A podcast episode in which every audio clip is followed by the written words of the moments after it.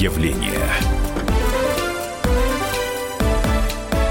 Ядреная тема сегодня мы изучим, ядреную тему изучим сегодня. Это нужна ли России или, возможно, в России в следующем 2020 году революция?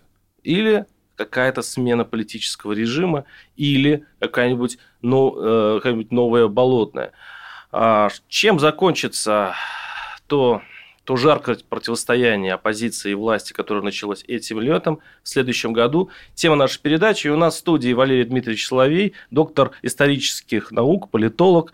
Э, Валерий Дмитриевич, здравствуйте. Здравствуйте. И э, Сергей Мордан, публицист, ведущий радио КП и автор многих гремучих и громких колонок у нас на сайте kp.ru. Здравствуйте, Сергей. Здрасте. Первый вопрос, он очень простой. Угу. Сможет ли условный Навальный, сможет ли условная оппозиция уж так раскачать уличную лодку в Москве или в других городах, угу. что это станет проблемой для власти и каким-то обнадеживающим фактором для тех, кто э, ждет перемен в стране? Вопрос с большевистской прямотой сформулирован. Ответ я тоже дам с большевистской прямотой, но все-таки с некоторой долей иезуитства. А, дело в том, что никогда в истории России оппозиция не была в состоянии самой спровоцировать политический кризис. Она могла воспользоваться только кризисом, который провоцировала власть. Вот вы начали с того, что упомянули жаркое лето в Москве. Кризис был кем спровоцирован? Кризис был спровоцирован действиями городских властей. Оппозиция воспользовалась или, скажем так, общество отреагировало, а, проявило свое недовольство. Это был локальный кризис, но он, с моей точки зрения, прекрасная модель того, как может развиваться общенациональный кризис. А, и в следующем году, с моей точки зрения, власть даст поводы для такого общенационального недовольства. Они могут быть вызваны двумя обстоятельствами. Первое – это вероятным военным конфликтом на северо-западе, на северо-западных рубежах Российской Федерации – Одна возможность. Вторая возможность – это во второй половине года изменение Конституции. И реакция может оказаться очень сильной со стороны общества, как в первом случае, так и во втором а случае. про первый случай, пожалуйста, подробнее. Да. Что там может случиться военное? Военный конфликт, военный конфликт э, со странами Балтии, да, входящими в НАТО. Я не говорю, не хочу сказать, что он там запрограммирован, что он неизбежен, но эта вероятность э, вот сейчас она совершенно точно не нулевая. Она не гипотетическая. И этот военный конфликт бы в свою орбиту втянул совершенно точно и Белоруссию, и Украину. То речь идет о довольно масштабном событии. И реакция общества, в отличие, скажем, от реакции на назвал это Путин, возвращение Крыма в родную гавань, была бы совершенно не такой, как весной 2014 года. Сергей? Это, это был Валерий Дмитриевич Соловей, mm-hmm. я напоминаю, и Мардан. Пожалуйста. Отлично, отличная провокация, отличный наброс по поводу оккупации Прибалтики. Только два комментария. Первое. А на северо-западе нет достаточных военных сил для этого. В отличие, скажем, от а, накопленных военных сил в Ростовской области на границе uh-huh. с Украиной, где, в общем, развернута целая танковая армия. Так, на минуточку. Второе. В Прибалтике а, в зоне прямого военного столкновения находятся американские и английские военнослужащие. Угу. Что, в общем, как бы на мой взгляд, исключает вероятность прямого военного столкновения. То есть, если до нее не дошло в Сирии, то как бы создавать ее на ровном месте в Прибалтике я не понимаю. Третье соображение, главное. А если Крым, если события на Украине, там, с моей точки зрения, на 100% целиком и полностью соответствуют национальным интересам России, там, и я Украину считаю отторгнутой территорией от большой исторической России, и считаю, что Россия в своем праве делать там все, что она считает необходимым, то Прибалтика – это не то, что отрезанный ломоть. Прибалтика находится вообще вне русского сознания. Ее нету как будто бы. А, ну, и поскольку там это же, в общем, не более чем повод, который я Совершенно там верно. мы обсуждаем. Мы говорим да, совсем, при России. Говорим да, совсем и, не и, об этом. И, и, да. да, и я, наверное, как и все прочие, на него купился и сразу стал с вами спорить. Коротко скажу теперь о главном. Вот, да, нужна ли революция? Однозначно нет, конечно же. Категорически нет. А, может ли революцию спровоцировать власть? Как всегда, да. В этом смысле там я с вами согласен. То есть без деятельного участия некомпетентных чиновников, без дураков, революции в России не получаются. Может ли двигателем революции быть э, там условный Навальный? Нет. То есть для меня они политические акционисты. То есть прибить свои яйца гвоздем Красной площади они могут, там, выведя тысячу человек. Сделать что-либо системное и серьезное, нет, они импотенты идеологически, прежде всего, они Примерно про это. Также думали про Ленина, который Вы шивался знаете, в Если Швейцарии власть провоцирует политический кризис, то импотентна она. А в соревновании двух условно импотентов выигрывает тот, у кого больше драйва, азарта и что очень важно, кому нечего терять. А вот оппозиция как раз получает в такой ситуации терять нечего, зато приобрести она может все. Теперь по поводу самого тезиса о том, что революция желательна и нежелательна, вообще вопрос так ставить нельзя. Конечно. Да, даже там, а, исходя из марксистско-ленинского кто, кто нас спросит, как да. известно, естественно. А, я бы чуть-чуть его просто развернул иначе. Если происходит политический кризис, если он носит общенациональный характер, а мы с вами обсуждаем гипотетический общенациональный общенациональный кризис. Из него есть, как правило, два выхода из любого кризиса, ну даже три. Первое – это он каким-то образом локализуется, сохраняется статус-кво с небольшой модификацией. Второе – проводится масштабная реформа, эволюционный путь. И третий путь разрешения – это революция. Конечно, при всех прочих реформа реформа, хотя вот там, принадлежу к оппозиции, она всегда лучше революции. Хотя бывают такие масштабные реформы, которые равносильны революции по своей глубине и по своим а последствиям. Давайте послушаем да. Глеба Павловского, да. президента Фонда эффективной политики, который специально для комсомолки, а, высказался так. Кстати, Павловского мы еще много раз услышим э, в течение нашей беседы. Насчет, возможно ли революция, он сказал вот следующим образом.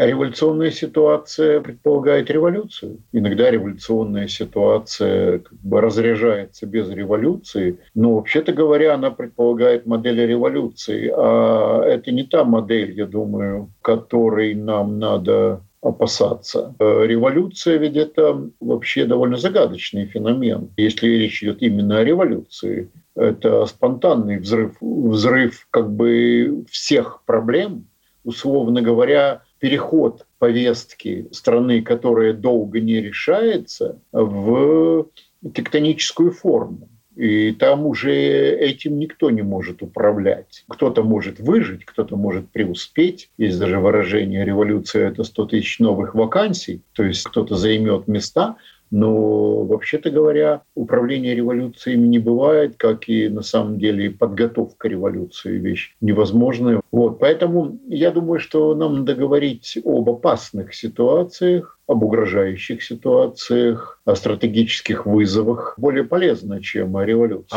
Теперь я процитирую, процитирую Валерию mm-hmm. Соловья, который mm-hmm. заметил, что э, одно ясно, власть Единой России скоро придет конец. Это я цитирую. Mm-hmm. Вот только масштабы кризиса таковы, что становится непонятно, станет ли катализатором изменения гражданская война, во время которой текущий режим будет свергнут, заговор элит или же добровольный уход правящей верхушки – на покой. Неужели все вот это счастье или несчастье произойдет так близко по времени, 20-21 э, э, год? Да, оно произойдет в 2020-2021 году. Совершенно очевидно для меня лично. В 2020 году начнется, в 2021 году завершится. И в конце 2021 года мы с вами будем иметь совершенно иной политический ландшафт в Российской Федерации. Не исключаешь еще что до думских выборов или самое позднее, вот одновременно с ними. А какие признаки предреволюционной ситуации вы видите сейчас? Я вижу довольно, если давайте все-таки не предреволюционной, а кризисной ситуации. Да? А, я в данном случае сошлюсь на известную киноцитату. Помните разрухи, начинающиеся в головах?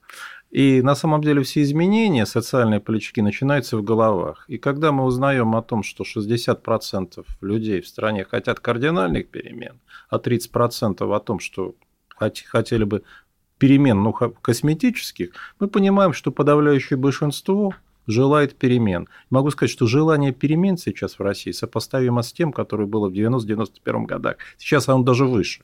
Я не вижу этой статистики, то есть как бы мне с ней э, было бы глупо полемизировать. То есть э, то, что желание перемен э, в жирном, сытом московском обществе объективно есть, Да, конечно, но По есть. всей России. Тут, тут тезис более гремучий, Все- скоро все- все, раскинет. Нет. Не- не- не- Насчет ну, рухнет нет. У меня нет, у меня нет амбиций историка, а, но вот даже с точки там, с позиции дилетант, который закончил журфак МГУ, я не вижу, в общем, никаких а, признаков, ну вот хоть режьте у меня там политического кризиса. Да, я понимаю, что политическая система ригидна, это угроза. А, то есть я считаю, что вертикаль власти всегда хуже, чем пирамида власти. То есть вот советская власть там была неэффективна, но я политическую систему имею в виду, но это была система, которая сама себя воспроизводила, и если бы Политбюро Горбачев и его соратники не оказались э, там некомпетентными, глупыми людьми, ее можно было реформировать. Из этого кризиса можно было в конце 80-х выйти. Вот сейчас нет пирамиды, нет системы. Я в этом вижу главную угрозу для России, потому что, там, ну, начиная от, от этой бесконечной э, череды так называемых молодых технократов, которых там ставят на регионы, а они жизни не видели, они ничего в жизни не делали, они не могут руководить ничем. То есть показывает, что эта система не работает. Но, тем не менее, российское общество, там, российская экономика себя худо-бедно как-то воспроизводит. Рост маленький, но есть. Кризисы пережили? Пережили. Прервемся То буквально на несколько Да. минут. Оставайтесь с нами. Небольшой блок реклам. Портрет явления.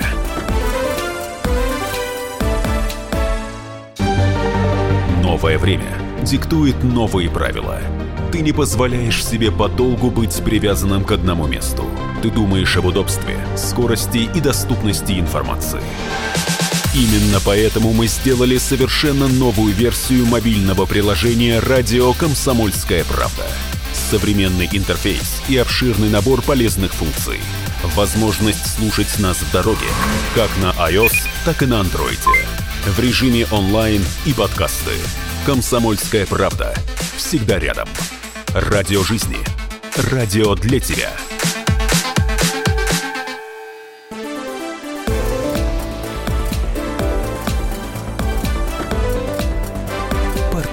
Явления. А градит ли Россия, здесь мы спорим Мгм. насчет э, слов, революция, потрясение, смена власти. В следующем году тема нашей передачи, я напоминаю, что у нас в студии Валерий Дмитриевич Соловей, доктор исторических наук, политолог, Политолог, и Сергей да. Мордан, публицист, ведущий радио «Комсомольской правды». В принципе, говорят о том, что предреволюционная ситуация была видна уже э, в августе этого года, когда из ниоткуда вдруг появляется протест, сильно изумивший и администрацию президента, и лично Собянина, вроде рядовые выборы в Мосгордуму и так далее. Этой весной силами Навальными возможно повторение подобных вещей, хотя, с другой стороны, скептики говорят, что подавили так жестко демонстрантов и получили такие сроки демонстранты, что в следующий раз люди просто не выйдут. Как вы считаете, возможно ли уличные дела в Москве, пометуя о том, какие сроки давали участникам предыдущих событий? Да, вполне возможно. Я не вижу никаких причин для того, чтобы это не произошло. Для этого должен быть другой повод и даже другая причина. Очень основательно. Это первое. Второе. У меня нет сомнений, что в следующих протестах взаимное ожесточение сторон вырастет. И если, условно, сторона, выступающая против власти, давайте назовем ее оппозиционной, увидит то, что она находится в количественном большинстве, в количественном большинстве появятся хотя бы какие-то зародыши организованности, это не факт, но даже количественное большинство людей стимулирует вести себя иначе. Потому что толпа – это не совокупность индивидов. Толпа – это нечто, обладающее а, самостоятельным качеством. И главное там – это драйв, который начинает людьми двигать. Поэтому это вполне возможно. Не- Несмотря ни на все репрессалии, которые были применены. А если представить себе. Россию как единый организм, как вот человека, Мгм. вот для него подобные процессы идут на пользу или нет? Конечно, нет. Это зависит. История это России говорит о том, что это идет исключительно во вред. два варианта. Первый больной перед смертью потел, может получиться так, что это потение. А может быть, это кризис, который приведет э, к обновлению организма, да, который борется.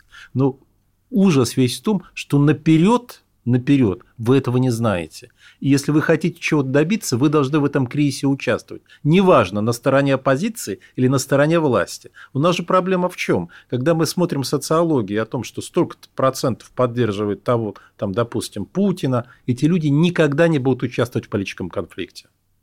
Они поддерживают пассивно. А вот те, кто против, они готовы к активному участию. Как, скажем, было в 1991 году. Большинство подавляющее в Российской Федерации за сохранение Советского Союза.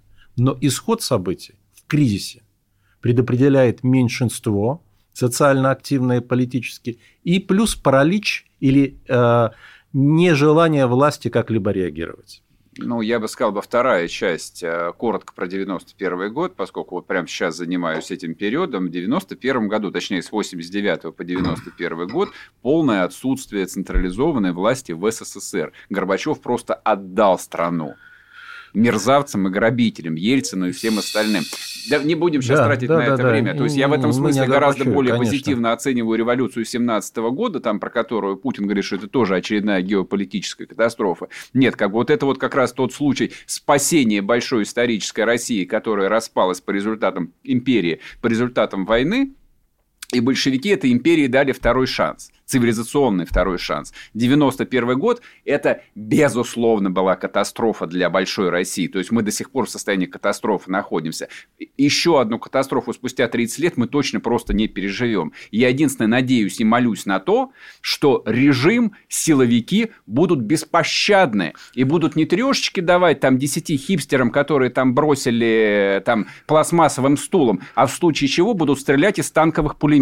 Вот я хочу поделиться своим опытом. Я каждую неделю веду передачи, да. связанные с гражданским обществом. Да. И а, общее место, когда мне звони, звонят люди и рассказывают о своих проблемах, городских, мелких, и, и говорят, это невозможно решить. Чиновники О, ничего правильно. не решают, губернатор это ничего паралич не решает. управления. Суд паралич. пойдешь, ничего не решает. Да это паралич управления. Неправда, это неправда. И когда мы думаем неправда, о вариантах, нет. почему-то у людей, я спрашиваю, а что делать? Они говорят, ну что, революция? И это говорит это двое общим из местом. Володь, на радио звонят сумасшедшие. Ну ты-то это понимаешь? На радио может позвонить только сумасшедший. Не очень хорошая версия для наших слушателей. Нормально, это пусть верят, да. Чего Сергей, тут скрывать -то? Нет, не только сумасшедшие. Опять же, социология нам в помощь.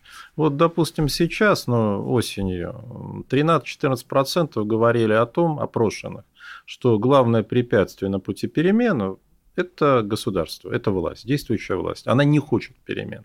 Могу с уверенностью сказать, через год таких людей будет 60-70%. Через год. Это минимум, а скорее всего раньше. И это означает, что массовый и масштабный политический конфликт запрограммирован. Это первое. Второе. Что касается силовиков, они же такие люди, как и мы с вами. И вы можете показать им идею, ради, сказать, назвать, заради которой им стоит умирать? Коммунизм, верность Родине. В то время не было онлайн-трансляций, в то время не было массы людей.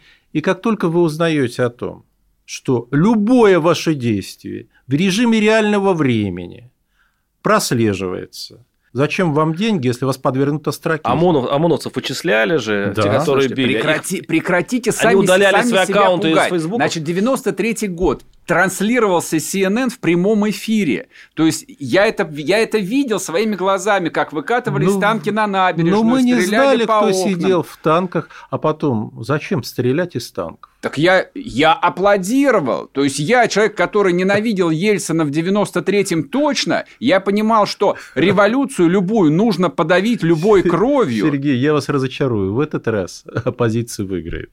Это совершенно кто? точно. Ну кто? Вы... Оппозиция это Она... кто? Это будут новые люди. Это люди, которых вы еще не знаете. А что будет дальше? Даже если представить, А вот это право. ключевой вопрос. Вот это ключевой вопрос. Я с вами абсолютно согласен. Но еще раз повторю. Э, кризис – это всегда непредсказуемость. Да?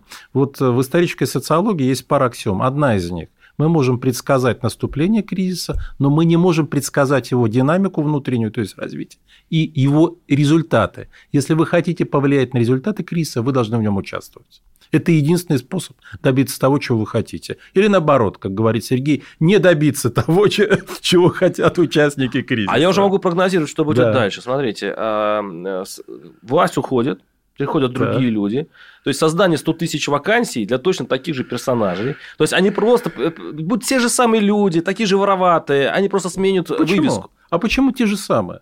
Слушайте, ну неужели у нас в России год? нет честных, неворующих людей? Вы прекрасно знаете, что даже среди нынешних чиновников, о которых мы не очень хорошо отзываемся, масса людей, которые довольно эффективны и уж точно лично честны. Ну вот я знаю таких. И там и на уровне замминистров, по крайней мере, знаю. И на уровне губернаторов знаю. Дело, что система им не дает реализовать свой потенциал. Это серьезная проблема. Мне, мне очень показалось интересные слова Сергея Мардана о том, что, в общем-то, все, все, э, противоядие очень простое. Полицейская дубинка закатать в асфальт, как на Тяньаньмынь, yes. и такая проблема будет сразу решена. Я правильно да, понимаю? абсолютно верно. Какая конечно. проблема? Власть станет эффективнее, не, не, не, Сергей. Нет, власть, нет, власть от этого эффективнее точно не станет. Точно. Как бы, не, я исхожу из того, что любой, любая попытка силового решения политического и экономического кризиса, учитывая просто вот анамнез ага. Э, там, России последних ста лет, там, э, этот кризис должен решаться железом и кровью, чего бы это ни стоило. Вот. И люба, любой режим, тот, который есть, или тот, который будет, там получат для этого всенародную поддержку. Нет. Не потому, что там а, Соловьев а, каждый вечер в прямом эфире по 4 часа там что-то вещает, а потому что, ну, таков исторический анамнез России. Сергей, все изменится на этот раз в сторону противоположной стороны. И более того... А кто такая противоположная сторона? Вы мне сторона... Это кто? Слушайте, мы же и власть тоже идентифицируем как некую анонимную. Мы говорим «они» и «мы». Нет. Это, это, это дихотомия такая. Нет, да. совсем Я могу не сказать, так. что не будут приняты те решения, за которые вы бы ратовали, за которые в свое время ратовал, допустим, господин Проканов. Они не будут приняты по очень простой причине. Потому что как только вы отдаете приказ, подчиненный вам говорит в письменном виде приказ. Мне нужен приказ. Итальянская забастовка. Вы в России приказ да в письменном виде вы когда-нибудь получите. Это нынешний, это не Борис давайте, Николаевич. А давайте Ельцин. представим, что это случится, и да. будет тянь, маленький Тяньаньмынь э, где-нибудь около болоты. Но. И проблема э, решится? Какая То есть, вот закатают проблема? они в асфальт, посадят еще на 10-20 лет да, каждого. конечно. И... То есть, будем считать так, эти люди принесут свою жертву, после чего, там, не знаю, госсовет или кто-то сядет и скажет, ну да, что-то надо менять, потому что, в общем, дальше так жить нельзя. И начнут аккуратную, тихую реформу, как была в Китае после Тинанмыня. То есть, сначала они закатали в асфальт там эти несколько тысяч студентов, а после этого продолжили реформы Дэн Сяопина. Кстати, это немножко напоминает 1905 год, да. когда после этой революции революции, не сильно удавшиеся, э, появился mm. Столыпин и Столыпинские реформы которые стали как бы эхом вот этих выступлений. То есть отчасти, я, я сейчас, я сейчас отчасти, угадываю. конечно. Нет, ну не совсем так. Ну, тут, слушай, ну там кризис э, был э, совершенно другого ну, понятно, масштаба. Конечно. То есть там а, самодержец всероссийский, который даже после 905 года не был готов поступиться своей самодержавной властью. Да, как бы создали парламент, там реформы экономические, политические, но в принципе все осталось при своих. Не было, не, то есть эта задача не была решена. Сейчас-то нет этого. То есть мы о чем говорим? Вы говорите, что как бы есть мы и они. Я рассуждаю так же. То есть я себя угу. идентифицирую с теми, что мы, и есть условные они. Да. Но они это кто? Есть вертикаль, на вершине которой стоит Путин. Я правда, там а, как угодно меня можно называть, считаю, что Путин это был самый оптимальный из возможных вариантов, который мог случиться с Россией в конце 99 -го года. Но кто-то должен прийти ему на смену. Меня это беспокоит. Вот как раз момент трансфера меня беспокоит. Это кто? Вот из его его окружения, Лично я не вижу никого, кто бы меня устроил из его окружения. А главное, да. систему я не вижу. Самое интригующее в ваших словах слово «был». Мы продолжим эту, пере... Э, эту тему через некоторое время. Оставайтесь с нами. Услышимся через пару минут. Портрет явления.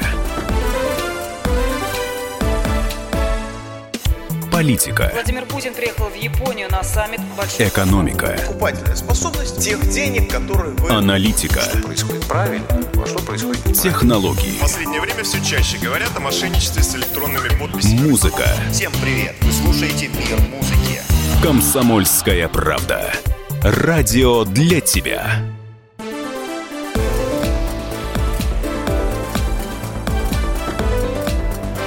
Портрет явления. Так препарируем возможный русский бунт, Мгм. бессмысленный и беспощадный. Напоминаю, что у нас в студии Валерий Соловей, доктор исторических наук и политолог, и Сергей Мордан, публицист, ведущий радио КП. А вот эту часть я хочу э, начать со слов Глеба э, Павловского, президента Мгм. Фонда эффективной политики, который на мой вопрос, а почему бунтуют только жирная, по мнению наших регионов, Москва? Почему дети элиты выходят на площадь для того, чтобы получить и сроки, и э, дубинками по голове? От представителей, кстати, другой элиты, которая решает, бить сегодня э, оппозиционеров или нет. Почему э, бедная провинция молчит, а Москва бунтует? Сейчас мы услышим. В такой стране, как Россия, недовольство не бывает размазано тонким слоем по всей стране. Страна разная. В ней есть богатые регионы, в ней есть Москва. Между прочим, очень интересно в докладе про запрос на перемены там мельком говорится, что, как ни странно, этот запрос на перемены в этой самой бунтующей протестной Москве меньше, чем во многих городах-миллионниках. И он примерно как бы похож на запрос спокойных регионов. Это можно по-разному объяснять. Э, Московским бессознательным, например, потому что наше бессознательное ощущает, что мы в привилегированном положении здесь находимся и не очень хочет с ним расставаться. И здесь тоже нет равенства. Важно ведь не в том, чтобы запугивать себя бесконечно какой-то страшной революцией, бунтом бессмысленным и беспощадным, хотя в России есть места, где возможен все еще, и такой бунт тоже просто потому что они очень запущены. Это вообще ложная тема, отношения богатых и бедных. Очень многие революции сверху, а в России почти все, начинались сверху, а не снизу. Это был Глеб Павловский, президент Фонда эффективной политики. И напоминаю, что в студии Валерий Мгм. Соловей и Сергей Мордан. Валерий, прошу. Не могу согласиться с тем, что протест локализован только в Москве. Наоборот, статистика сейчас, э, полевые наблюдения показывают, что он распространился именно тонким слоем по всей России. У нас протестная активность э, в этом году, особенно в последнем квартале года, самая высокая с 2012 года. И она просто растет стремительно. Другое дело, что мы часто не видим того, что происходит в провинцию в силу москвоцентричности, честно говоря, нашего сознания, но живущих в Москве. Во-вторых, в силу того, что СМИ и даже социальные сети, они не доносят. Теперь, что касается молодежного характера протеста, он не молодежный. Просто молодежь оказалась заметна летом. Но на самом деле э, исследования показывают, что доля молодых людей до 35 лет не превышала 30 или 35 процентов. То есть на самом деле... Такой сацдем чистой А, воды. да. На самом деле, все-таки люди старшего возраста составили костяк. Но молодежь более заметна. Причем могу сказать, что молодежь в России вообще менее вовлечена в политику, чем в других европейских странах. Она не столь политически активна. Если говорить об общей причине, которая, с моей точки зрения, вовлекает, я как бывший преподаватель вижу у них ограничены возможности э, вертикальной мобильности. Вот нулевые годы было, в нулевые, в начале этого десятилетия было сделать карьеру гораздо проще. Можно было расти, был выше уровень доходов, естественно. И тогда они, как это, кстати, было после китайского Тяньаньмэнь, когда активность была направлена в социоэкономическую сферу, бизнес, и тогда молодежь ориентировалась туда. Помните, единственное тогда было молодежное, может быть, протестное, но контркультурное течение очень интенсивно, это национал-большевистская партия. За этим исключением молодые люди занимались бизнесом, шли на госслужбу, система была открыта. Сейчас система зашлакована, забита тромбами. То есть социальные Карьеру не работают? Не работают. Они действительно не работают. И это помимо там, э, моральной стороны, помимо возрастного темперамента, который естественен, создает еще очень серьезную социальную подоплеку для их участия в конфликте. Но в целом их участие далеко не столь значительно, как у нас пытаются представить. У нас вообще демографический провал. Поэтому объективно они никогда не смогут сыграть ключевую роль. А помните эту фразу «Вы что, хотите как во Франции?» Да. А всегда думал, а почему так спокойно прошла пенсионная реформа, и почему люди съели ее? И еще могут съесть А многое. По... А у власти есть, кстати, ложный посыл. Они могут еще проводить такие жестокие реформы с народом, которые реагируют Да. примерно нет, так. Нет, Совершенно да, верно. И это большое заблуждение. И это они боялись там 20 лет реакции начать. на некоторые события, на некоторые события, они э, замедленные. То есть на то, чтобы это превратилось в политическое действие, должно пройти время. Сначала меняется всегда общественное сознание. И оно в 2018 году стало очень быстро, причем качественно меняться. Причем первая сильная реакция была не на пенсионную реформу, а на то, что сохранилось прежнее правительство.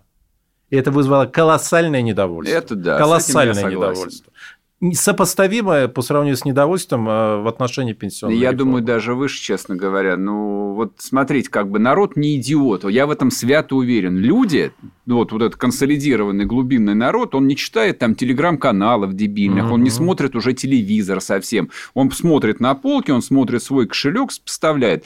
Очень простая логика – доходы не растут или падают, цены растут минимум на 10% в год, как бы вот, ну, по основной корзине. Я это точно знаю, я ритейлом занимался, я понимаю, о чем говорю. То есть, после этого правительство, которое 5 лет до этого доводит, остается вообще без изменений. Ну, вы что, издеваетесь, что ли? Ну, как происходит в жизни? Тебе дают проект, ты его заваливаешь, тебя вызывает акционер, говорит, спасибо, брат, свободен, до свидания. Так происходит на госпредприятиях, на частных предприятиях. Так происходит вообще везде. То есть мы за 30 лет к этому привыкли. При этом правительство Медведева обеспечивает экономический рост аж в 1,3%, причем который нарисованный, угу. потому что все остальные цифры в сопоставлении говорят, что экономика падает. Угу. Объемы там груз перевозок, груз падают, там да, кап вложений. Да. И при этом нет, у нас остается тот же премьер, то есть, и он что-то продолжает вещать каждый день. Вы что, издеваетесь над нами, что ли? А теперь мы выходим на еще один вопрос, на что рассчитывает на самом деле власть. Мы тут уже говорим, что, возможно, рванет. Есть такая угроза. Да но нет ведь, такой но угрозы. Ведь, но, ведь, но, но ведь власть принципе, может это обезвредить. У него очень много времени. Более На что она рассчитывает? Она, власть отказалась от идеи какого-то компромисса с обществом, того компромисса, который мы наблюдали с вами в нулевые годы. Она рассчитывает, первое, на полицейские дубинки. План по предотвращению массовых беспорядков подготовлен. Он был подготовлен а, в сентябре, и это довольно жесткий план. Это первое. И второе, типичный русский расчет на то, что само рассосется. А... Раньше же рассасывалось и обходилось, а вось рассосется само. Вот тот же самый вопрос я да. задал Глебу Павловскому. А, я скажу так, он был в свое время архитектором этой системы, которая решала эти ну, проблемы. руку, да. Да, решала эти проблемы более тонкими хирургическими угу. инструментами, и он ответил на этот вопрос так. Мы слишком далеко зашли за последние, скажем, 15-20 лет в театре всякого рода имитаций. И возникла даже такая догма ее не было, между прочим, когда мы это начинали. Здесь я не могу сказать, что я стою в стороне весь в белом. Мы начинали, действительно, мы использовали инструмент имитации, но использовали не для того, чтобы превратить просто жизнь в театр, причем в скучный театр. Что происходит? Люди привыкают к этому. И общество превращается в аудиторию, так сказать, в почтеннейшую публику, которая все время хочет новых зрелищ. Чувство реальности теряет все и власти, и общество ну, посмотрите наше телевидение. Там просто нет внутренней жизни. Вы думаете, это безопасно? Иногда э, это носит терапевтический характер. Там 20 лет назад мы думали о краткосрочной терапии, но мы не собирались э, навечно людей отключить от реальности. Так сказать, нельзя жить в реанимационной палате всю жизнь. Вот они и живут в такой искусственной театральной коме. Они больше знают об Украине, чем о России. Это неправильно. Это стратегически опасно. Когда мы больше обсуждаем какие-то бессмысленные сносы памятников каких-то бессмысленных правительствами в Центральной Европе, мы что, мы укрепляем свое стратегическое мышление? Нет, мы его ослабляем, мы демобилизуемся. То есть власть сама себе, по большому счету, копает яму. Э, хотя она считает, что он таким образом э, контролирует население. Ну, Глеб Олегович много смотрит телевизор, мне нет, кажется. Люди, нет, слушайте, люди, когда контролируют ситуацию, в общем, серьезных вызовов не было, за исключением, может быть, 2012 года, они расслабляются. Это первое. Второе. Вообще-то есть такой эффект самообмана, когда вы начинаете сами верить в то, что пропаганда, которую вы сами запустили, она есть реальность. И третье, вы знаете, в принципе, пропаганда может быть бесконечно долго успешной, если за ней стоит экономический базис. Э, в современных западных странах элементы пропаганды очень серьезные. Пиар, пропаганда. Но если это подтверждается экономическим и социальным ростом, как это, скажем, было в той же самой Российской Федерации в нулевые годы, люди могут понимать, что это пропаганда, но их статус-кво устраивает. Их такая лакировка устраивает. Если у вас статус-кво начинает разрушаться, вот как сказал Сергей, доходы там шестой год подряд не растут, снижаются, не просто не растут, Пропаганда может компенсировать эффект на год, на два, но не бесконечно. Потому что вы посмотрели телевизор, если вы его смотрите, потом залезли в свой карман, в свою продуктовую корзинку, и вы понимаете, батюшки мои, а дела-то все хуже и хуже. То есть вот этот нарастающий разрыв, не разрыв, а уже пропасть между пропагандой и реальным положением вещей, он вызывает очень сильное напряжение и раздражение. Оставайтесь с нами, прервемся буквально через несколько минут, встретимся. Портрет явления.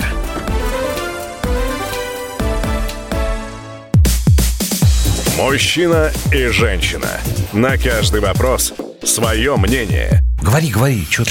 Почему именно сейчас? Они в 14-м, когда начали Донецк и Луганск долбать так, что пух и перья летели. Так ты сейчас-то ему зачем этот вопрос задаешь? Я задаю вопрос. Тихо. Чш.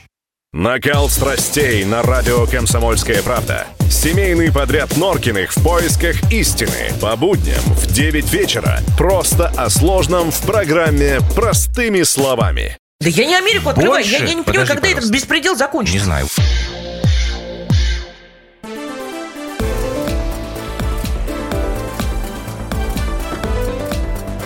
Портрет явления.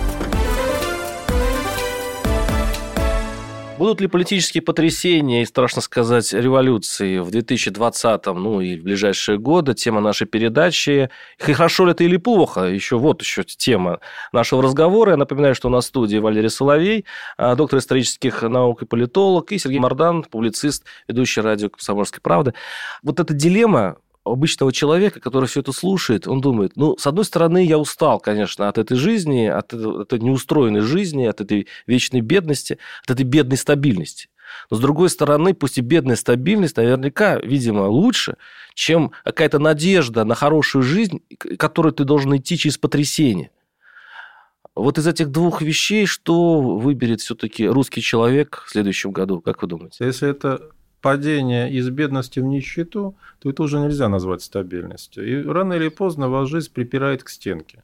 Это первое. Второе. Надо отдавать себе отчет о том, что любые перемены, масштабные перемены, это всегда удел небольшой групп. Вот они выступают драйвером, моторчиком, да, и с моей точки зрения, политические потрясения практически уже неизбежны. Другое дело, в какую форму они выльются. Приведут ли они к какой-то кардинальной трансформации эволюционного типа или фактически к революционному развитию событий, этого никто не знает, предсказать невозможно. Ну, кризис начнется, и первотолчок ему дадут действия власти. Не удержусь. Действия власти. Спрошу ваш прогноз. Да. Все-таки есть несколько вариантов. Это дворцовый переворот, это бархатная революция на площади, э, вроде как европейский Да. вариант.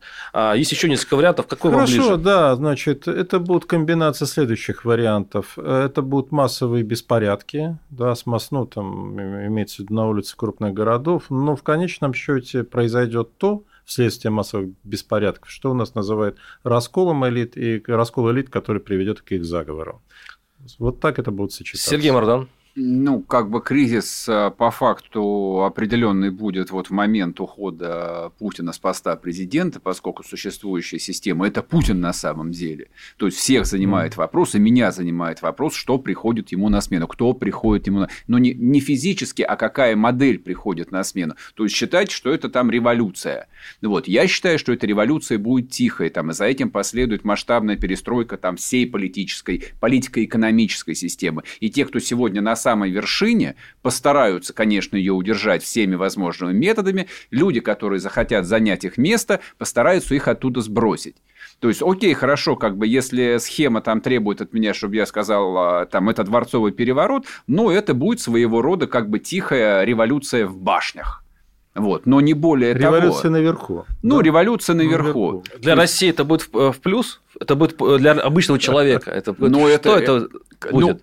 А, государство, как любой э, биологический организм, нуждается в обновлении. То есть вот цикл некий там заканчивается, да, то есть система должна обновиться, там мертвые клетки должны быть отторгнуты, новые люди должны прийти во власть. Просто новые люди должны прийти во власть. Но я говорю, что э, там у президента в запасе всегда как бы есть правительство, вот, он это обновление может сделать по щелчку. Всем спасибо, все свободны. Набираю там новых опричников и рубим головы. Вот. Все а как вот, бы у него опять всенародная А вот с новыми опричниками, вообще новыми кадрами у Владимира Владимировича всегда был. Он очень консервативен. Это всегда большая проблема. консервативен, это связано с его э, профессиональным происхождением, и доверяет он только своим. Но дело в том, что в обществе исчерпан запрос на генералов. Общество не хочет военных во главе больше, оно хочет штатских. Ну, оно наелось генералами, честно говоря. Наелось силовиками. С все, этим я согласен, все, да. Все части общества уже наелись досыта. Слишком а много с этим проблема, с а с этим проблема. А да. технократы, как Сергей говорил в первой части, они не соответствуют тому масштабу и сложности задач, которые пытаются на них возложить. А вы не увидели вот этот странный союз между либералами и коммунистами? А... Нет никаких либералов, нет никаких коммунистов. Как, Где как... ты видел коммунистов? Что, Зюганов, ну, что ли, коммунисты? Ну, люди а левым, как, с левыми взглядами. Левые взгляды – это Удальцов, там это Лимонов. Вот это люди левых взглядов. А это сволочь. в чем? А, союз, что, что на митинги ходят уже не просто либеральные, э, не, не только либералы, но и сочувствующие условно Че Геваре. Там э, да. с теми же майками Че Гевара эти это люди. Это не союз, это да, нормальный нет. процесс, это объединение против. Это просто против, против да. да. Вот, а... Перерастет ли это в союз, политический альянс, это пока еще не очень понятно. Нет никакого альянса. Послушайте, альянс может быть между политическими силами, у которых есть хоть какая-нибудь, хоть примитивная, но идеология. У зюгановских коммунистов идеологии нет нет, но ее просто нет на самом Стоп, деле. Ее нет у, возможно, верхушки Компартии, но на региональном уровне э, некоторые организации очень даже себе левые, очень коммунистические. Охотно верю, более, более того, надеюсь на это. Я это, вообще это считаю, так. что у коммунистов есть как бы большой шанс э, там стать реальной политической силой, потому что есть запрос на левую запрос повестку. Есть, вот, но очевидно. то есть те, кого мы называем либералами, то есть Навальный, что ли, либерал, это человек вообще без идеологии.